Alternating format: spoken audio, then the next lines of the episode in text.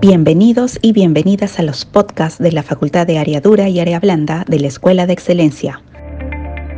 Hola asesoras y asesores, me llamo Carlos Salazar y soy jefe de línea del área de electricidad y les damos la bienvenida a este nuevo podcast. Hoy aprenderemos juntos el proyecto de red eléctrica doméstica, interruptores termomagnéticos. Para instruirnos mejor sobre el tema, nos acompaña en esta oportunidad la Momo de Electricidad Lucía Navarro que nos enseñará el paso a paso de cómo hacerlo. Adelante, Lucía.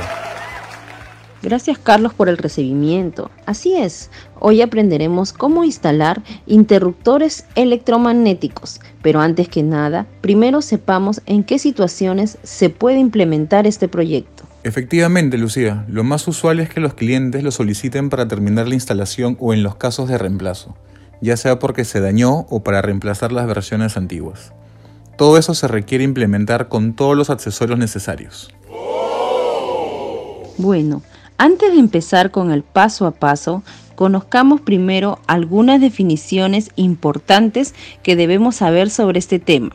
Primero, hablemos sobre los tableros. Estos son los encargados de albergar, proteger y soportar los diversos interruptores termomagnéticos que se colocan en él teniendo así el control de la energía eléctrica de los diferentes circuitos del domicilio. Los tableros se eligen de acuerdo a la cantidad de polos, siendo interruptores termomagnéticos monofásicos, dos polos, trifásicos, tres polos y tetrapolares, cuatro polos.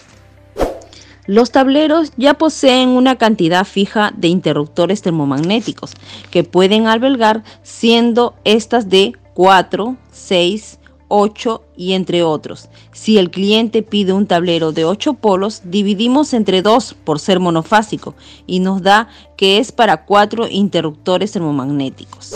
Los tableros vienen con diferentes medidas de ancho, largo y profundidad, dependiendo de la marca y tipo de soporte.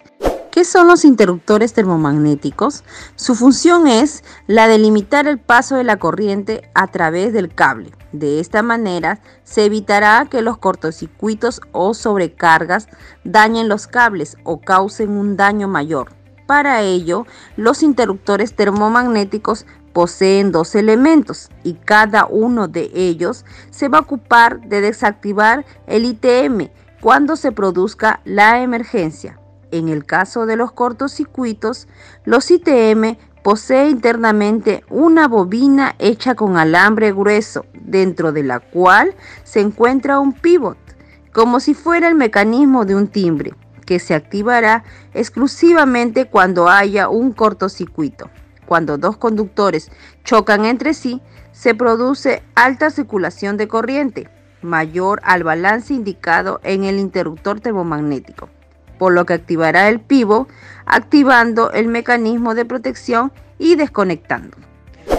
Para las sobrecargas, los interruptores termomagnéticos poseen internamente un bimetal.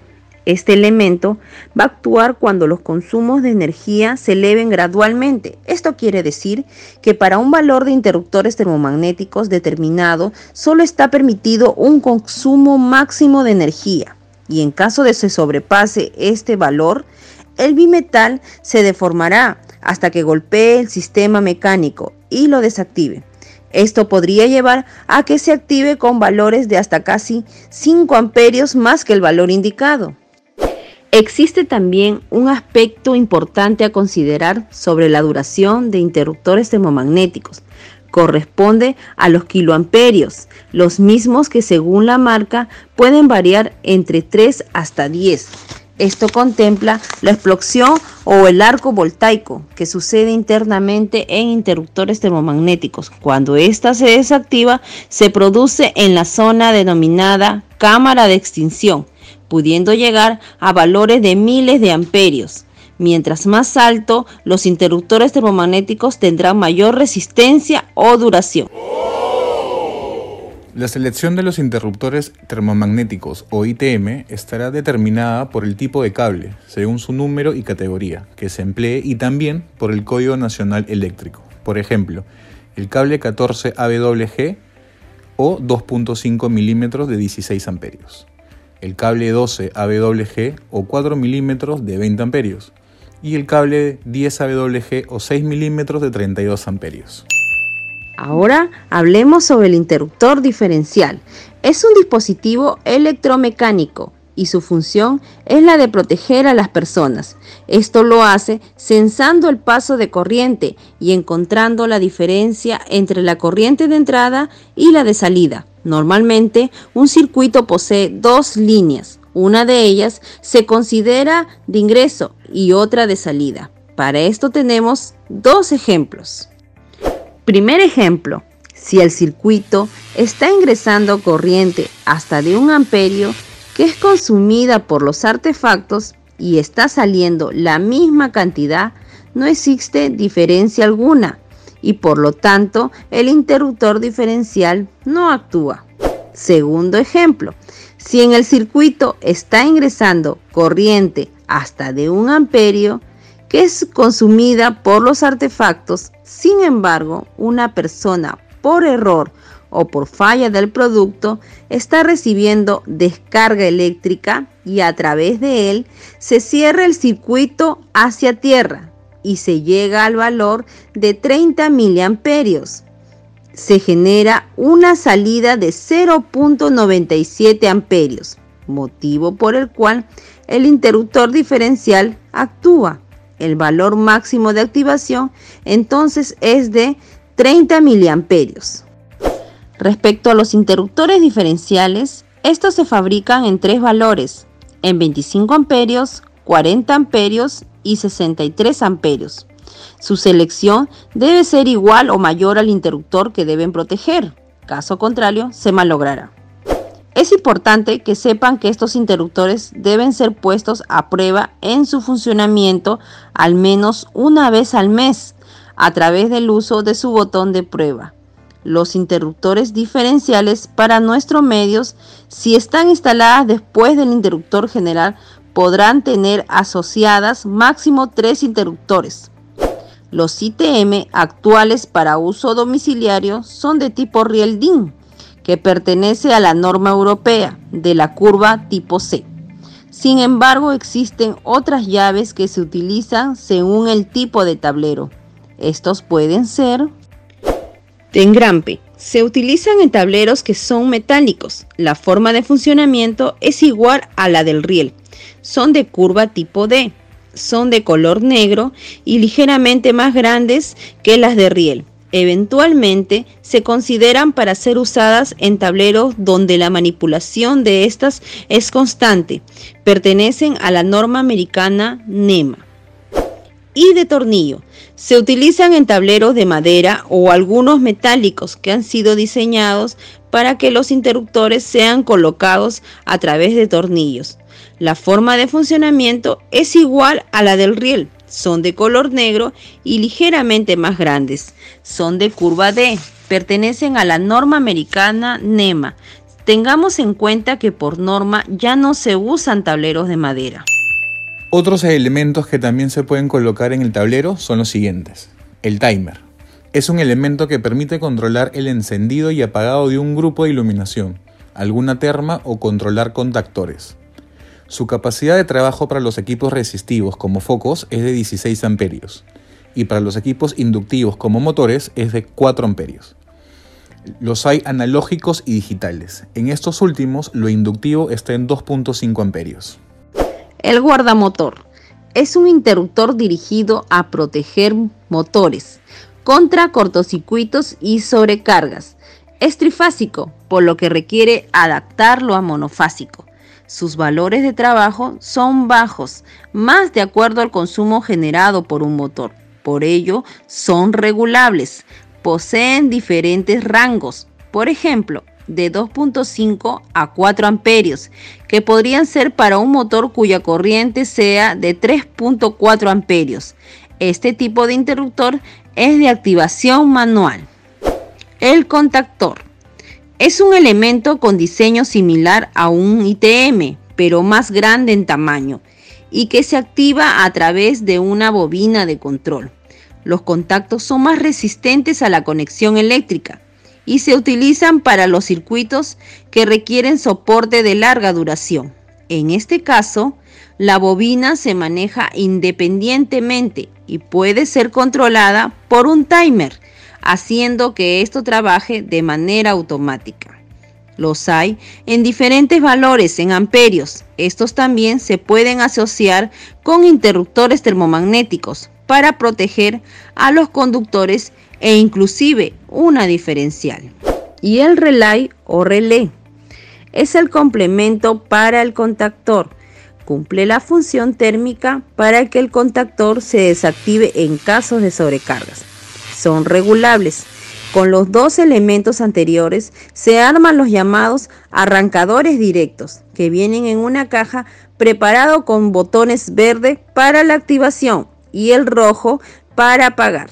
También por el tipo de soporte. Pueden ser el riel DIN, que está basado en el Instituto de Normas Alemanas, o la norma europea IEC, que es la Comisión Internacional de Electrotecnia.